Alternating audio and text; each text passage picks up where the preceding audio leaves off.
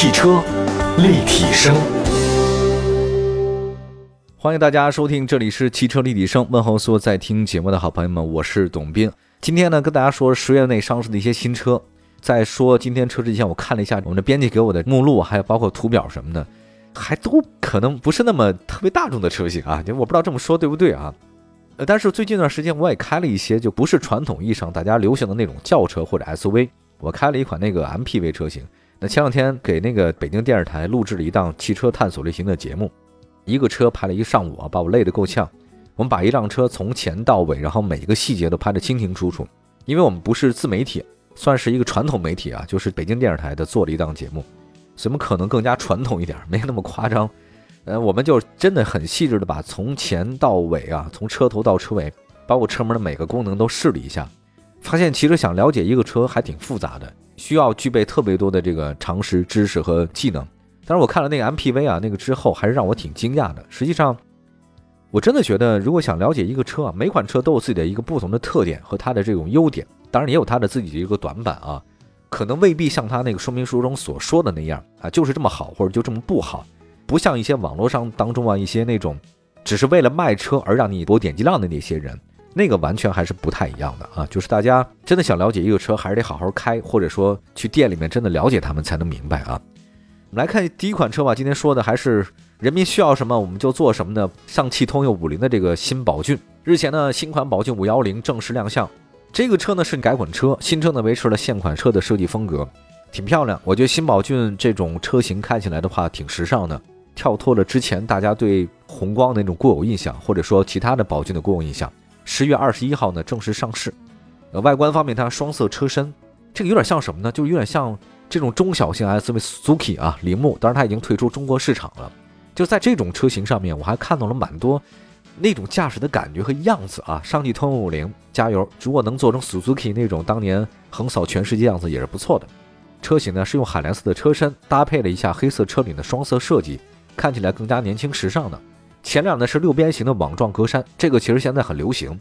我发现长城也是这么用法，六边形。尽管新宝骏的六边形没那么明显。另外，它用是分体式大灯，日间行车灯的话呢很犀利，有个俯冲的感觉。我们再来看一下这个车身的侧面哈，我更喜欢这种拉线，我不太喜欢双腰线。但是双腰线的话，我觉得过分妖娆了。像这种小型的 SUV 的话，我更建议的话呢是干脆利落，就一条线下来。比如像吉姆尼或者吉普。你如果你轴距不够长的话，你要搞双腰线型，特别累赘，就是身上又挂流星锤又挂绣春刀，我觉得这事儿使用起来你自己缠自己也不好看啊。那么车身侧面的话很简洁，腰线从车灯延到车尾，这个感觉就挺漂亮的。内饰方面呢依然是黑色运动啊，座椅呢四六分折，十七处储物空间。另外配置方面，十点二五英寸的显示屏搭载车联网，方向盘还有镀铬装饰，另外车内还增加蓝黑配色的装饰，你可以多选择一些。动力方面的话，一点五自吸 CVT 或者六 MT 两种变速箱，我建议大家选择 CVT 吧，啊，这还是可以的。觉得如果国六车型你搭载一点五自吸啊，它那个最大功率倒也够用了啊。现在有很多自吸的发动机啊，因为它这个研制的越来越好了，比涡轮增压的其实不会相差那么太大，像之前的状态。那么五菱宝骏五幺零自一七年上市以来，累计突破一百万台了，这个很厉害，而且关键是它的售价太感人了。五万零八百到八万零八百，五万块钱，朋友们，我觉得现在稍微但凡上班族，你要省吃俭用，一年两年，你你总能买这么一车吧，没问题了。但而且我我建议大家，你在买不起房的情况之下，先买一个车，因为你扩大你的这个腿的半径，你会有这种想法去探索更多未知的世界。那以后你开不开没关系，但是我觉得年轻人可以开开车，你多了解了解，挺好的，让你腿更长一点嘛，你的世界观也会好一点。而且它这次呢是一个蓝黑的双色车身，车载大屏吸引很多年轻消费者青睐。我觉得中国汽车品牌很注重年轻化和智能化，我也期待一下五菱宝骏五幺零啊，这个车很好。我现在都想换这车，在停车也不是特别好地方，而且是 SUV，空间也很大，多好，还便宜五万多块钱。你就是过两年你把它那个卖了，你还能卖三万四万，你赔不了多少钱，多好啊！好吧，我们再来看接下来一个车吧。主打越野的江淮汉途将于十月二十五号上市这事儿，就说到江淮汉途，大家可能不知道是什么车啊，所以我觉得今天我们小编编的还蛮小众的。这是一个皮卡，或者说是按照咱们国家的相关规定，这个皮卡车是一个货车。它虽然我一直很难接受国内的这个对于皮卡定位吧，有点尴尬啊，因为我不知道这个有关部门是怎么定位的。但你要这么说，它载客载货都能使用，这我也承认啊，没有没有毛病。那为什么这个皮卡车好像在美国卖的是很好，但是在国内就卖不好吗？我觉得特别不信这个事情。他说国内没有这个需求，我觉得你们怎么调研的？其实大家知道，目前咱们中国最畅销车型是什么呢？其实不是天天喊神圣的思域，也不是说您那个好像事业很成功的 BBA 啊，也不是说其他的那种什么 SUV 车型。咱们国内卖的最好的车型呢，实际是五菱宏光。那么五菱宏光，各位。我要把五菱宏光的后斗，或者说其他地方稍微改一看，它是什么？它相当于就是皮卡在美国的角色，这就是为什么五菱卖那么好的一个原因。但我不知道大家说的懂不懂啊？但您知道大概这个意思就是了。是个人开车，他就希望的空间越来越大，就希望方面又能坐人，后面又能放东西。那么在美国，这个功能呢是皮卡；在中国，担当这个功能呢就是五菱宏光。好了，我说到这儿，不要再解释了啊。那么这回呢，我们跟大家推荐的车型呢是主打越野的江淮汉途，十月二十五号上市。这个是乘用皮卡，前脸呢是有分体式大灯，巨大的一个造型格栅是 JAC 嘛，非常夸张。这个英文大 logo，车头呢是黑色的边框，延伸到两侧。现在很流行啊，前车灯是狭长的，就显得眼睛很细，很有冲击感。那么另外车身尺寸方面，轴距是三四零零，尾部方面没有特别突出的，车顶呢有储物栏，有龙门架，有备胎。看起来的话呢，更具越野属性，这就是一大皮卡的感觉，特别的好。这款车不过很可惜，就是在一些没有开放柴油的地方是没有办法使用的，因为它只有两款动力，2.0T 和 2.5T 的柴油。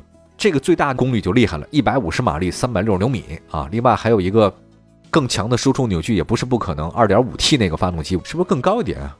今年开始起，很多地方对皮卡进行了解禁，我觉得是皮卡上市大好时机。数据显示。江淮一到八月份累计销量皮卡一万三，在皮卡销售的团队当中啊，第六位，还有很多的一种空间。江淮在十月二十五号迅速上市，首发一位的汉途，我觉得也是希望在皮卡这个领域当中占有更多的一席之地。如果北京能开放皮卡，我第一个去买。朋友们，我太喜欢皮卡车了。好吧，休息一下，一会儿再说其他几款车型啊。可能这个车型大家都不是很了解啊，我们一会儿回来好好说。汽车立体声。继续回到节目当中，您现在收听到的是汽车立体声。今天说说我们上市一些新车，呃，我还蛮欣赏我们今天编辑带来的这几款新的车型啊，确实我都不是很了解啊，我也是做了很多功课。但是今天大家说的这个车我很喜欢啊，很暴虐啊，就说明它还有这种狂野的心。所以我们接下来再说，长安凯程发布了旗下的一个 F70 自动挡的一个车型，长安凯程是长安汽车与欧洲商务车品牌 PSA，就是标致雪铁龙携手打造的，十月份也正式上市啊。大皮卡，我 很喜欢这种感觉的，尤其是当你在野外很辛苦累的时候，你把那个皮卡这后斗啪一放东西啊，不搭帐篷也行，你直接睡一大睡袋就放在那个后斗上面，到哪儿都是可以四海为家的状态啊！我太欣赏了。